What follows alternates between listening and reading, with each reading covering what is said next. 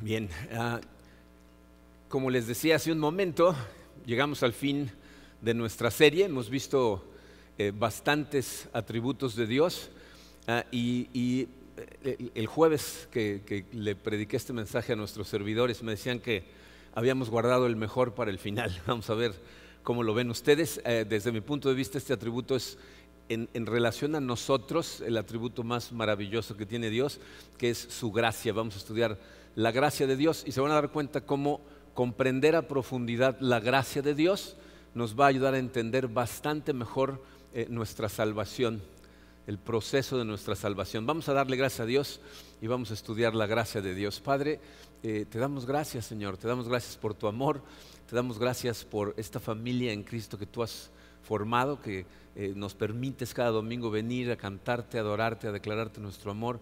Eh, y, que a través de, lo que hacemos aquí, Señor, tocas a, muchos, muchos corazones. Te damos gracias, Padre. Eh, te pedimos que tu Espíritu siga trabajando en nosotros, que el día de hoy nos des entendimiento especial uh, para recibir esta palabra que uh, para algunas personas es, es conflictiva, complicada, confusa y difícil de asimilar. Entonces, desenmarañala para nosotros, Padre, y ayúdanos a entenderlo. Te lo pedimos en el poderoso nombre de tu Hijo Jesucristo. Amén. Bien, miren, lo primero que tenemos que hacer es definir el concepto. Dice el número uno en su programa, ¿qué es la gracia? Eh, yo tengo la esperanza de que muchos de ustedes pudieran contestar esa pregunta en este momento sin necesidad de que se los diga yo, pero aquí lo tenemos. Dice, gracia significa regalo inmerecido. Regalo inmerecido es eh, gracias cuando tú recibes algo bueno de, alguien, de Dios o de quien sea, por lo que no trabajaste. ¿okay? No, no, te lo ganaste y por lo tanto no te lo mereces. No es algo que por merecimiento recibiste. ¿no? Por ejemplo, la, la, palabra gratis proviene de, la palabra gracia, ¿no? algo que recibes sin, sin pagar por ello. Eh, y miren, eh, es muy importante hacer esta distinción porque mucha gente no se da cuenta de esto, pero la gracia y la justicia son conceptos opuestos. ¿Ok? O sea, eh, cuando hablamos de justicia, estamos hablando de algo que tú recibes porque te lo ganaste, porque te lo mereces. ¿no? Por ejemplo, si tú trabajas toda la quincena, al final de la quincena, ¿ah? te mereces tu salario, o sea, no te lo están regalando, no es un favor que te están haciendo, sino que tú trabajaste y ahora te lo mereces. ¿okay? En relación a Dios, gracia es todas las cosas que Dios nos da, no por obligación, no tiene la obligación de darnos, sino que nos quiere dar. Y la justicia de Dios es cuando Dios nos da lo que merecemos. Les voy a decir por qué es tan importante hacer esta distinción. Porque hay gente que piensa que Dios le debe algo. ¿No? Piensan que por cosas que han hecho, por la forma en que han vivido la vida o por oraciones que le han dado a Dios o ofrecido a Dios, eh, se han ganado algo y entonces Dios les tiene que dar algo. Pero acuérdate, si, si Dios, o sea, si tú piensas que Dios te debe algo, no estás pensando en gracia, porque la gracia solamente te la puede dar sin que te la ganes. Estás pensando en justicia.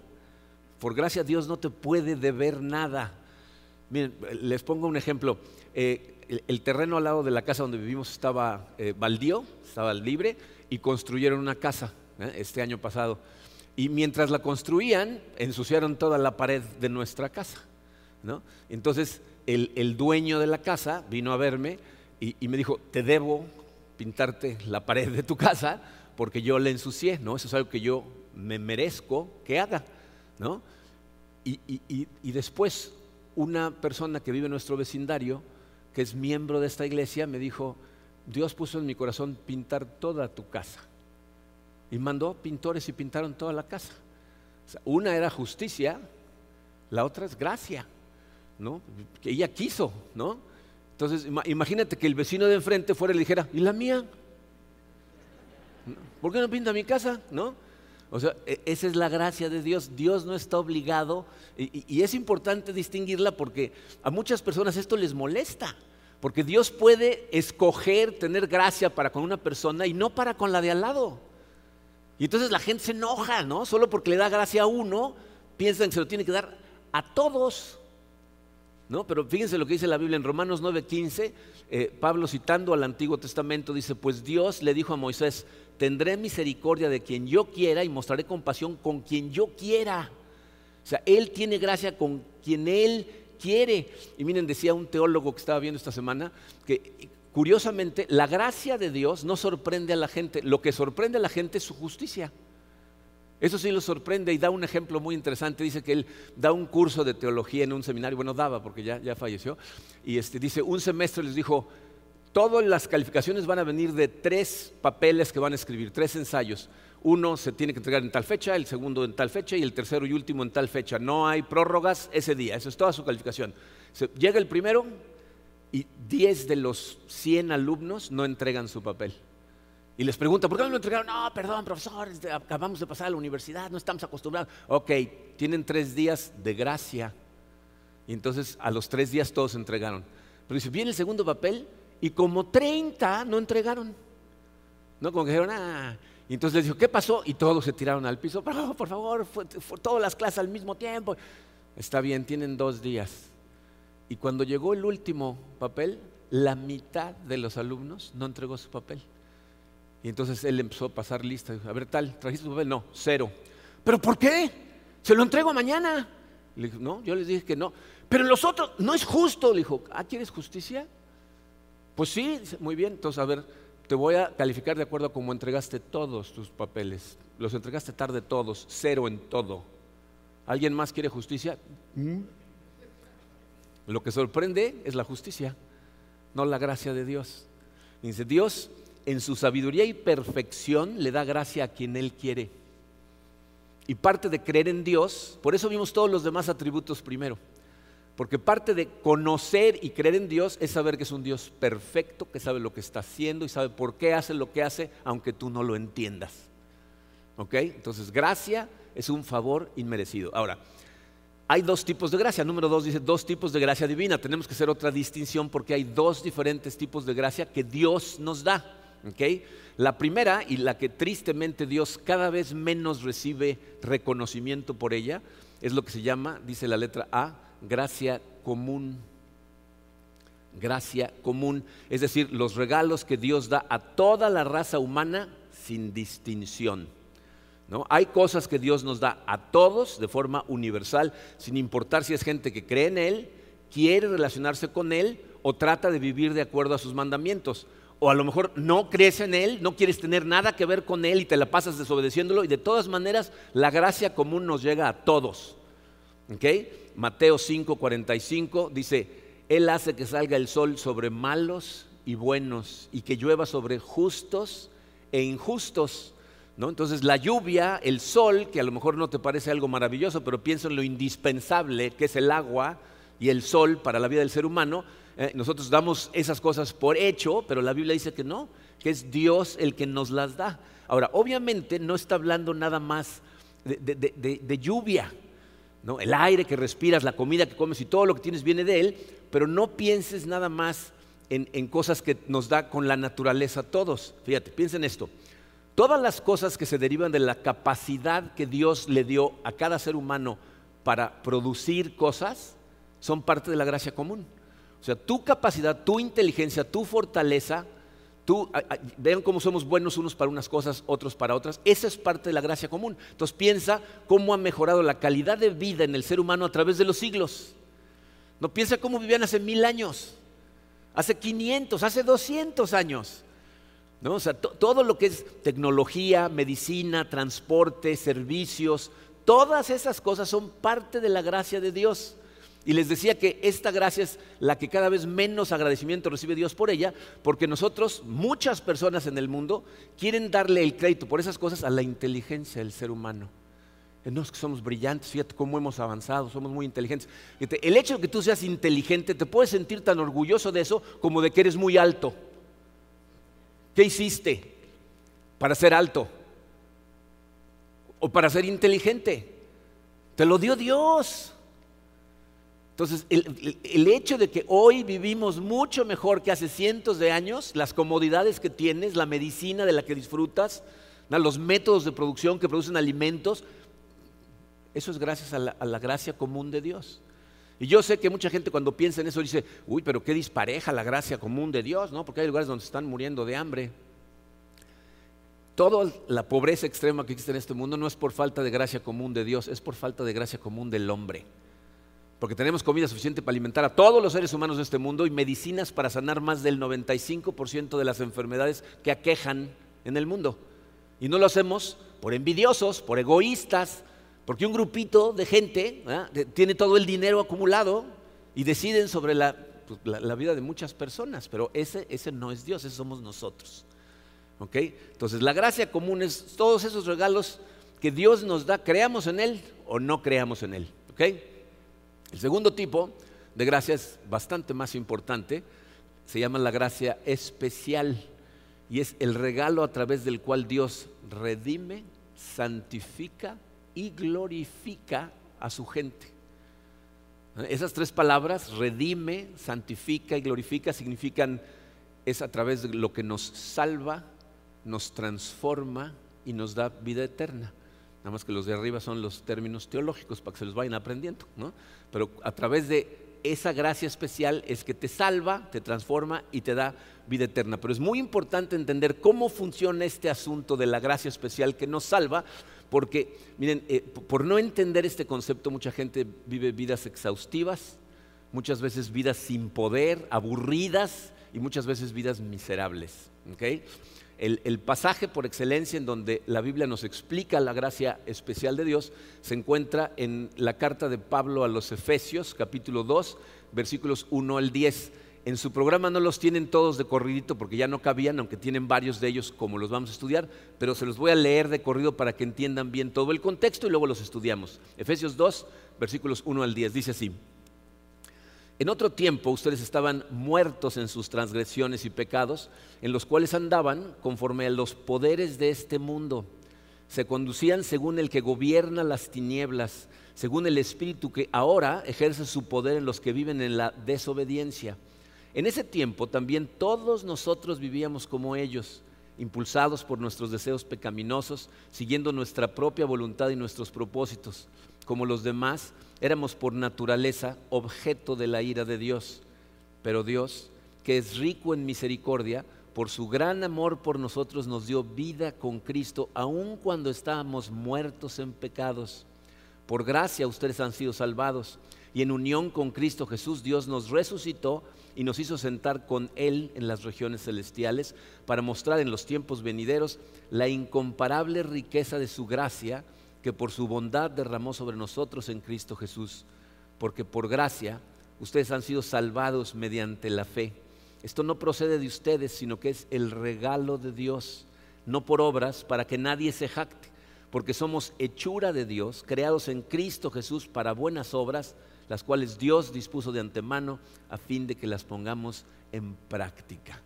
E, e, estos pasajes son pasajes que deberías de tener memorizados, por lo menos el 8 y el 9, de pasada el 10, pero 8 y 9 por lo menos. Miren, una de las controversias que han existido en la iglesia cristiana a través de los siglos, ¿eh? esto bien, los teólogos se han estado peleando unos con otros por este concepto desde hace mucho tiempo acerca de esto, esta controversia. ¿Contribuye el hombre a su salvación o todo lo hace Dios? Hay denominaciones cristianas que creen una cosa y denominaciones cristianas que creen otra.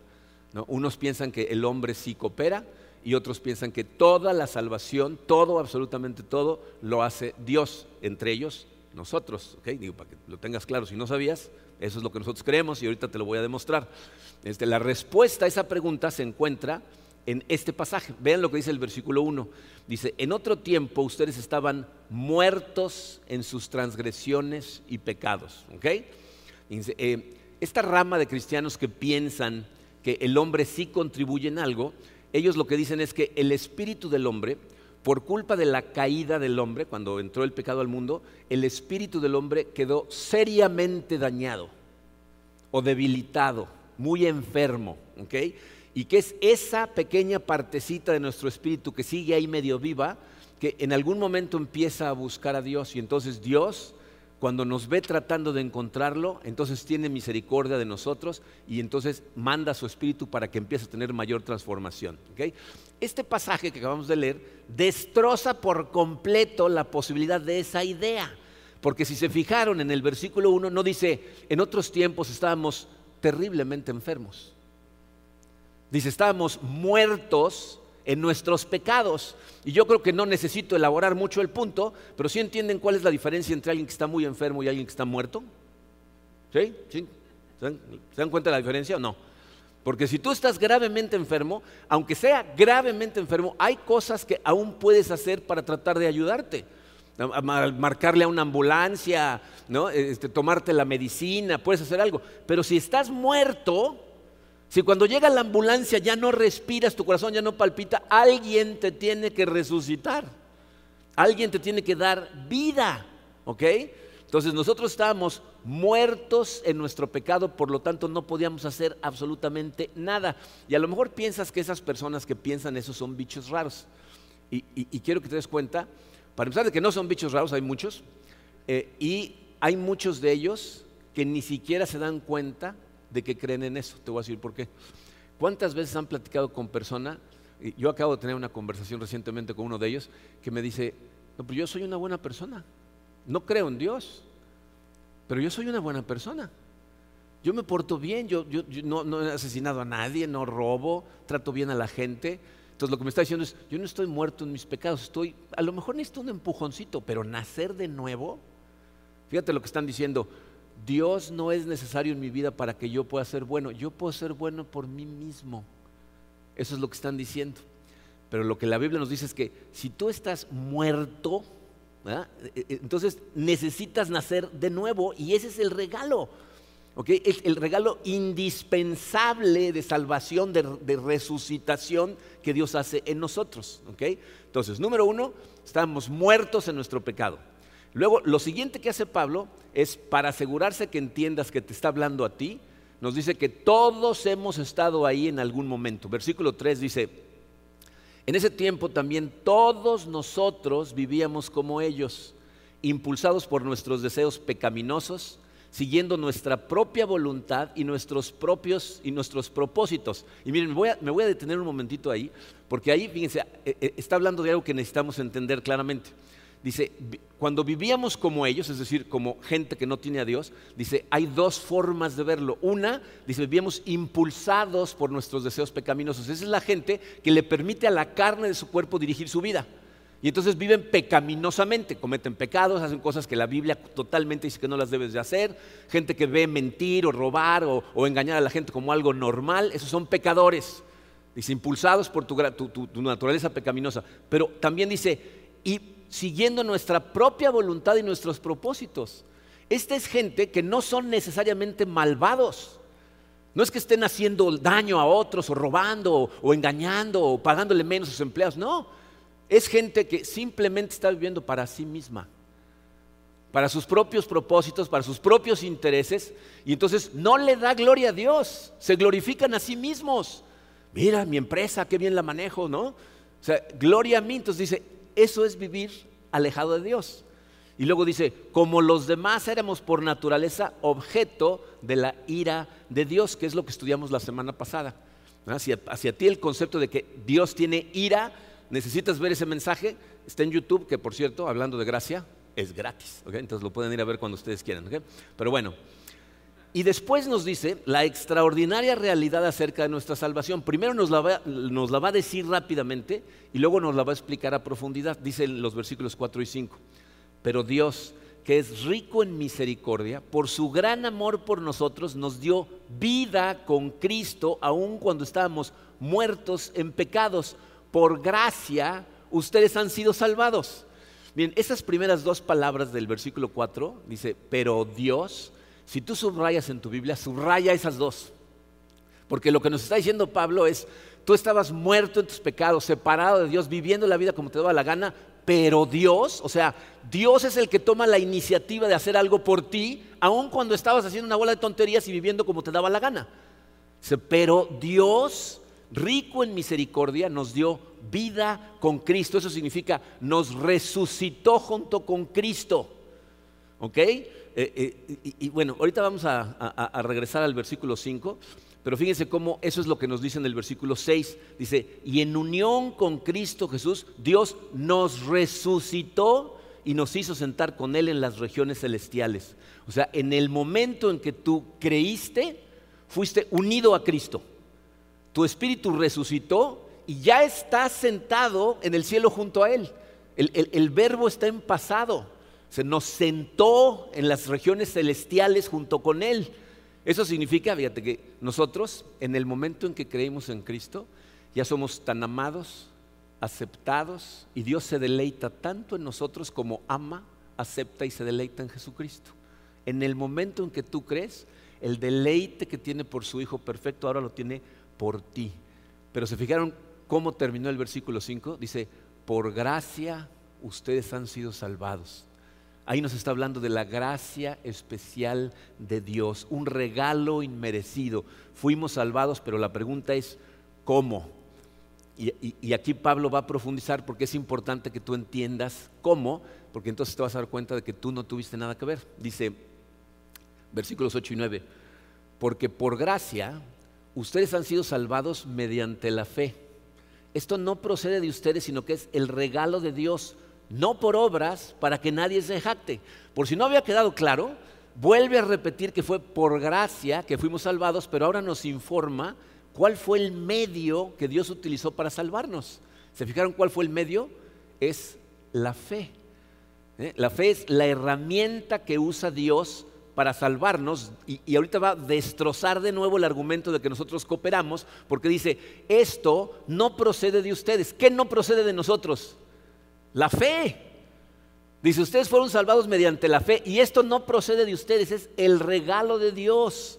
La fe que nos salva también es un regalo de Dios y lo confirma al terminar eh, o al iniciar el versículo donde dice, no por obras, para que nadie se jacte. Eso significa que nadie va a poder llegar al cielo y decir, pero yo hice tal cosa.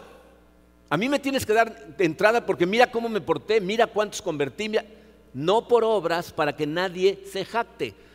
Cuando nuestro espíritu estaba muerto, nosotros no podíamos tener fe en Dios, porque Dios es espíritu.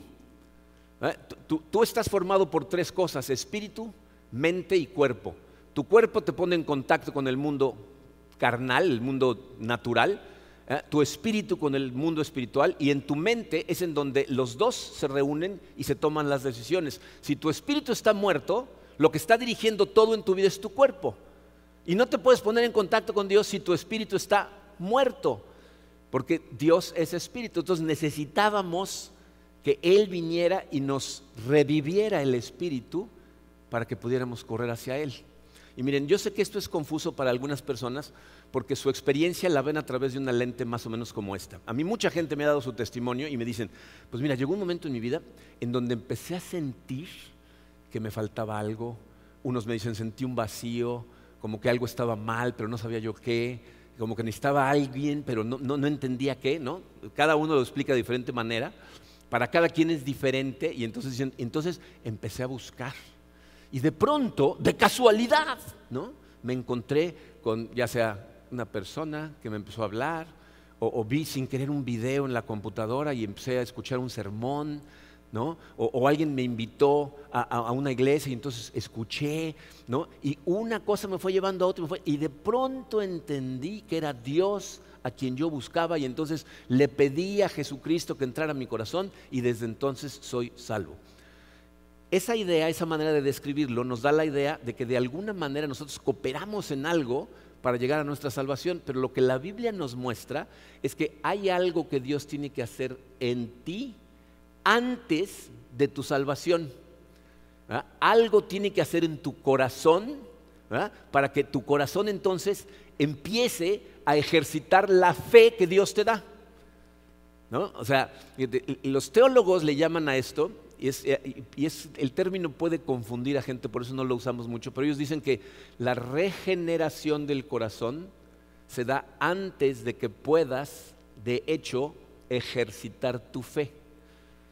La fe y la salvación suceden instantáneamente una después de la otra. En el momento en que tú ejercitas tu fe, o sea, crees en Cristo, en ese momento eres salvo, estás justificado, ¿ok? Pero el cambio en tu corazón empieza antes.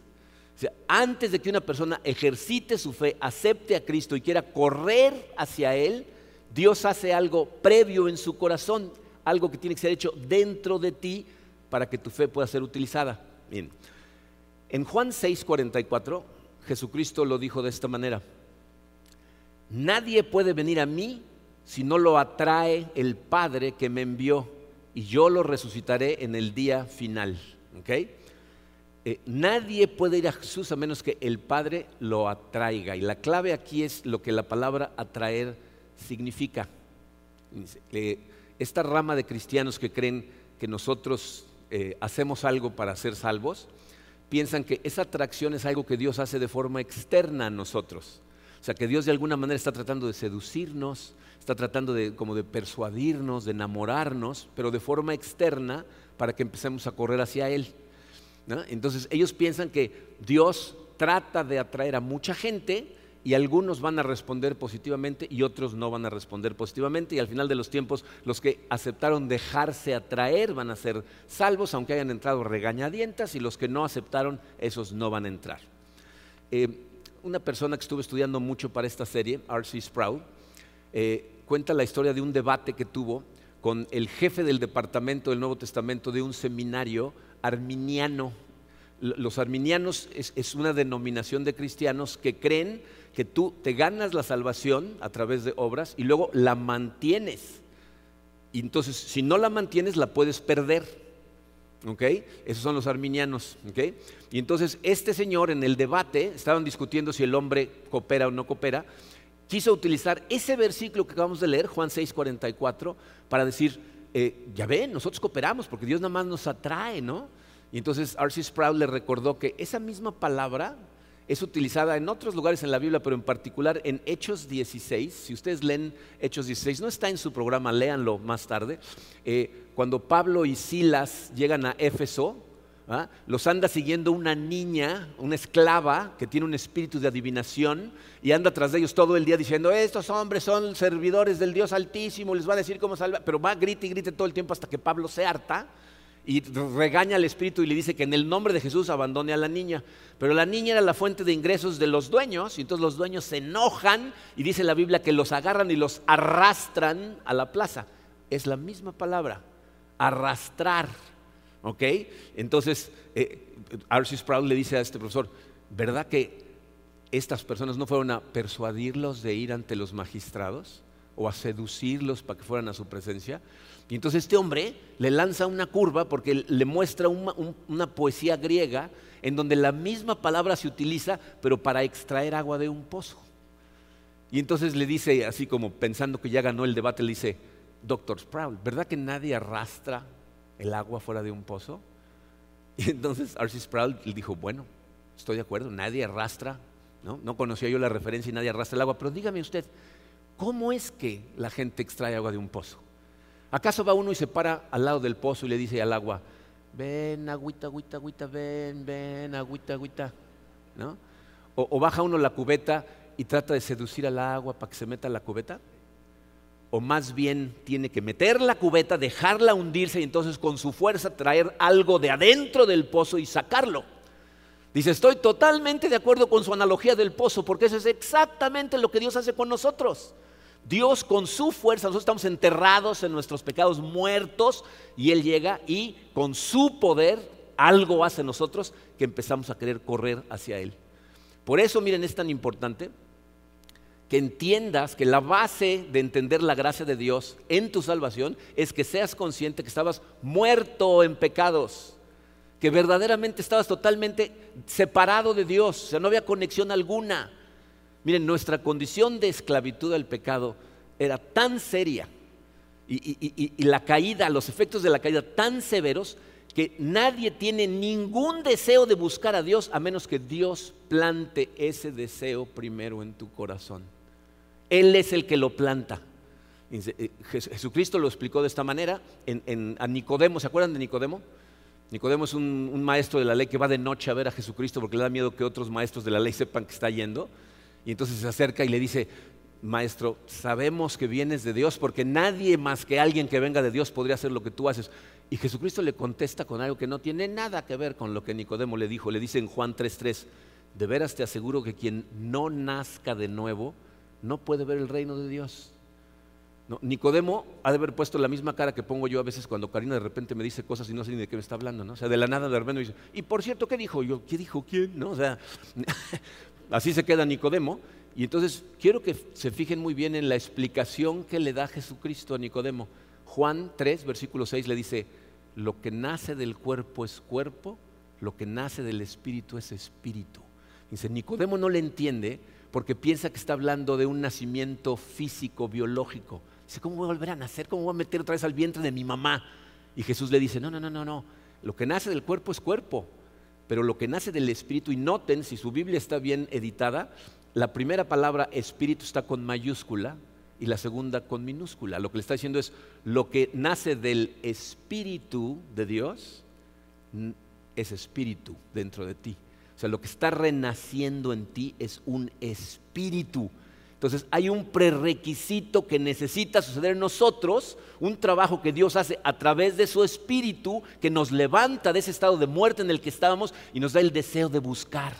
¿Qué es lo que dice el pasaje que acabamos de estudiar? Nos dio vida con Cristo aun cuando estábamos muertos en pecados. Entonces, la fe que tenemos es un regalo que Dios nos da y que es engendrado en nosotros cuando inicia la regeneración. Esto, fíjense, no significa que el Espíritu Santo arrastra a la fuerza a gente contra su voluntad para ir a Jesucristo. Eso no es lo que está pasando ahí. Lo que sí hace es empezar a derretir tu corazón. Empieza a cambiar las inclinaciones y las disposiciones de tu corazón de manera que antes a lo mejor no estabas dispuesto a ir a Jesucristo, ni siquiera sabías que necesitabas de Jesucristo y de pronto quieres ir.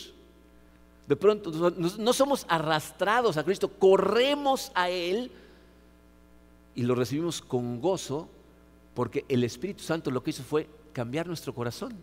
¿Se acuerdan lo que la Biblia dice acerca de nuestro corazón? Dice, les quitaré ese corazón de piedra que tenían, que es inmune a, las invitaciones del Evangelio, a los mandamientos de Dios, y les voy a dar uno de carne y hueso que va a empezar a buscarme. Y entonces empezamos a seguirlo cada vez con más conocimiento y con más fuerza. Entonces la realidad es que yo fui a Cristo porque quise ir pero quise ir porque Él había hecho un trabajo en mi corazón, ¿eh? de gracia en mi corazón, que me hizo correr a Él. Y si no lo hubiera hecho, yo nunca hubiera tenido el deseo. Necesita abrir tu corazón. Entonces Dios hizo absolutamente todo el trabajo que logró mi salvación y el pasaje termina eh, enseñándonos que la salvación no es nada más para nosotros, Dice, porque somos hechura de Dios, creados en Cristo Jesús para buenas obras, las cuales Dios dispuso de antemano para que las pongamos en práctica. O sea, Él tenía planeado trabajo para nosotros. Nos salva y luego nos dice ahora, ve y esparce mi gracia. Los dos tipos, sé generoso, esparce la gracia común y aparte háblales del mensaje de reconciliación. Para eso nos deja aquí, ¿ok? Entonces, esa es la gracia especial de Dios que redime santifica y glorifica. Y fíjense, en base a todo esto que acabamos de analizar, hay tres conclusiones muy importantes que sacamos de ahí acerca de nuestra salvación y que necesitas recordar. Porque en algún momento hemos sido conscientes a través de la clase de fundamentos que hay gente que estos conceptos no los tiene claros. Entonces escúchalos claritos. Uno, tu salvación es algo personal. Es entre tú y Dios. Es decir, nadie se salva por la conversión de otra persona, nadie. ¿Ah? Porque tú te salves no significa que ahora tus hijos son salvos.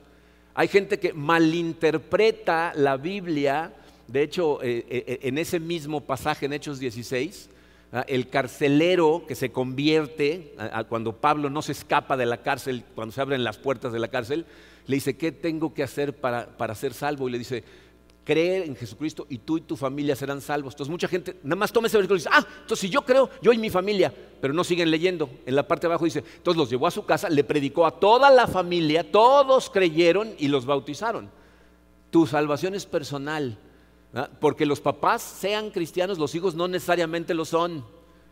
nadie nace cristiano. Esa es otra cosa que la gente luego me dice en conversaciones, quiero presentar a un chico, yo, yo soy cristiano de nacimiento. Imposible. No hay cunas cristianas. Hay cunas compradas por papás cristianos. La cuna no es cristiana. Yo nací en una cuna cristiana. ¿Cuándo aceptó la cuna Cristo? O sea, ¿no? Entonces entiende, tu salvación es algo personal, ¿ok? Es entre tú y Dios. Todas las aún gente que crece toda su vida en una casa cristiana, en donde los papás son cristianos, creyentes, devotos, que obedecen a Dios, los niños los están viendo, pero va a llegar un momento en donde ellos van a ejercitar su fe y aceptar a Cristo. ¿Ok? En segundo lugar, la salvación no se puede perder. Esta es otra pregunta que mucha gente me hace. ¿Puedo perder mi salvación? No, no puedes. Y te voy a decir por qué. Porque tu salvación no depende de ti, depende de Dios. Si dependiera de ti la podrías perder. Pero como depende de Dios, una vez que eres salvo, miren lo que dice Jesucristo, Juan capítulo 10, versículos 27 al 29. Mis ovejas oyen mi voz, yo las conozco y ellas me siguen, yo les doy vida eterna y nunca perecerán, ni nadie podrá arrebatármelas de la mano. Mi Padre que me las ha dado es más grande que todos y de la mano del Padre nadie las puede arrebatar. Jesucristo te está diciendo, una vez que eres mío, eres mío para siempre. Y, y ya sé lo que mucha gente pregunta. Porque esta pregunta me la han hecho mil veces. ¿Y qué tal si alguien acepta a Cristo, hace su confesión de fe, incluso se bautiza, pero cierto tiempo después se aleja y empiezan a hacer una bola de barbaridades y ya nunca regresan. Entonces, ¿tenían fe y la perdieron? No. El axioma del cristianismo, axioma es una declaración verdadera que no necesita explicación, dice, si tienes fe, no puedes perderla. Si la pierdes, es que nunca la tuviste. ¿Ok? Y dice, ¡ay, qué fácil! Eso es lo que dice la Biblia. Se los voy a demostrar. Fíjense, en la primera carta de Juan, en el capítulo 2, Juan dice, ustedes han oído que viene el anticristo con A mayúscula, ¿no? El anticristo. Y luego dice, y han surgido muchos anticristos con A minúscula, es decir, han surgido muchas personas que están en contra de Cristo. Lo más asombroso es de dónde salieron todos esos anticristos con A minúscula. Fíjense de dónde salieron. Primera de Juan 2, versículos 18 y 19. Dice, aunque salieron de entre nosotros, en realidad no eran de los nuestros. Si lo hubieran sido, se habrían quedado con nosotros. Su salida sirvió para comprobar que ninguno de ellos era de los nuestros. ¿Qué está diciendo Juan? Si hubieran tenido fe, se hubieran quedado. Si se fueron, es que no tenían. Es que nunca tuvieron. Uno que se aleja y se queda alejado sin arrepentirse, y acuérdense, arrepentimiento no es sentirte mal, es cambiar de dirección tu comportamiento. Una persona que se aleja y nunca se arrepiente, nunca regresa al camino correcto, nunca fue de Dios. La gente de Cristo puede caer en pecado, de hecho, caemos todo el tiempo. ¿No es así? Caemos todo el tiempo, ¿ok? Pero si eres verdaderamente de Cristo, el Espíritu Santo no te deja en paz. Hay convicción en tu corazón del Espíritu Santo. Es decir, nos caemos, pero no nos perdemos. Y entiende, el que te regresa al camino es Dios. A través de su Espíritu Santo, que todo el tiempo estás sintiendo convicción en tu corazón, porque sabes que estás viendo la vida de forma equivocada y entonces regresas. Miren, piénsenlo así. Eh, la noche en que traicionaron a nuestro Señor Jesucristo, dos personas de hecho lo traicionaron. Uno fue Judas, que lo vendió por 30 monedas de plata. El otro fue Pedro, que públicamente negó ser cristiano y en la tercera vez de que lo negó, dijo todas las groserías que se sabía para demostrarles que él no era un seguidor de Cristo. Los dos lo traicionaron, pero lo que le dijo Jesucristo a Judas, sabiendo que estaba a punto de traicionarlo, le dijo, lo que vas a hacer, hazlo rápido, vete. Pero lo que le dijo a Pedro es muy diferente. En Lucas 22, versículos 31 al 32, Jesucristo les dice a sus discípulos, hablándole a Pedro, le dice, Simón, Simón, mira que Satanás ha pedido zarandearlos a ustedes como si fueran trigo. En el original dice a cada uno de ustedes, o sea, le está hablando a todos, pero está viendo a Pedro. Y luego dirigiéndose específicamente a él le dice, pero yo he orado por ti para que no falle tu fe y tú cuando te hayas vuelto a mí, fortalece a tus hermanos. ¿Se fijaron lo que le dijo? No le dijo, y yo he orado para que no pierdas la fe, no dice eso. O para que no disminuya y se debe, no, dice, para que no falle tu fe. Y cuando te hayas vuelto a mí, no le dice, y si por casualidad regresas, Jesucristo sabe exactamente lo que va a pasar. Dice, y cuando te hayas vuelto a mí, fortalece a tus hermanos. ¿Y se acuerdan qué hace Jesucristo cuando Pedro regresa? Dice, Pedro, ¿me amas? Apacienta mis ovejas. O sea, lo restaura en su ministerio. Cuando después de haber estado totalmente perdido regresa, le dice, de regreso a trabajar para mí, para mi gloria. Miren, en, Houston, en nuestra iglesia en Houston hace algunos años, pasó una cosa muy triste. Eh, dos personas que trabajaban para el staff de la iglesia, eh, cada una, un hombre y una mujer casados, cada uno por su lado, eh, tuvieron una relación sexual fuera del matrimonio. Y cuando eso salió a la luz fue una cosa tristísima, todos los conocíamos, los amábamos, ¿ah? y, ellos, los dos, confesaron y, se fueron de la iglesia, renunciaron a sus puestos. Él eh, buscó un trabajo secular y nunca más regresó a la iglesia, siguió su camino. Ella, y de hecho se divorció de su esposa, su esposa se volvió a casar, ella fue, pidió perdón a su esposo, pidió perdón a la iglesia y regresó humildemente y años después la restauraron en su ministerio. Hoy es una de las partes principales del ministerio de la iglesia de Houston. O sea, cuando una persona es realmente cristiana, se arrepiente y el Espíritu Santo los regresa y los restaura en su ministerio. Pero, pero no puedes perder tu fe, porque tu fe la tiene Dios agarrada de la mano, no tú. Si fuera por nosotros estaríamos perdidos. Y número tres, mantenernos en el camino también es por la gracia de Dios.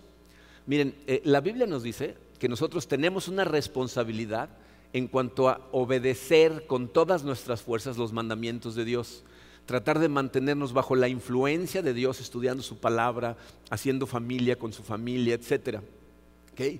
Pero tienes que entender esto, todo lo bueno que tú haces, toda la transformación que has tenido en tu vida, si tú hoy volteas el pasado y dices, no es posible cuánto ha cambiado en mí, todo eso es por la gracia de Dios que te ha seguido fortaleciendo, dirigiendo, sosteniendo. O sea, no es por ti, es por Él.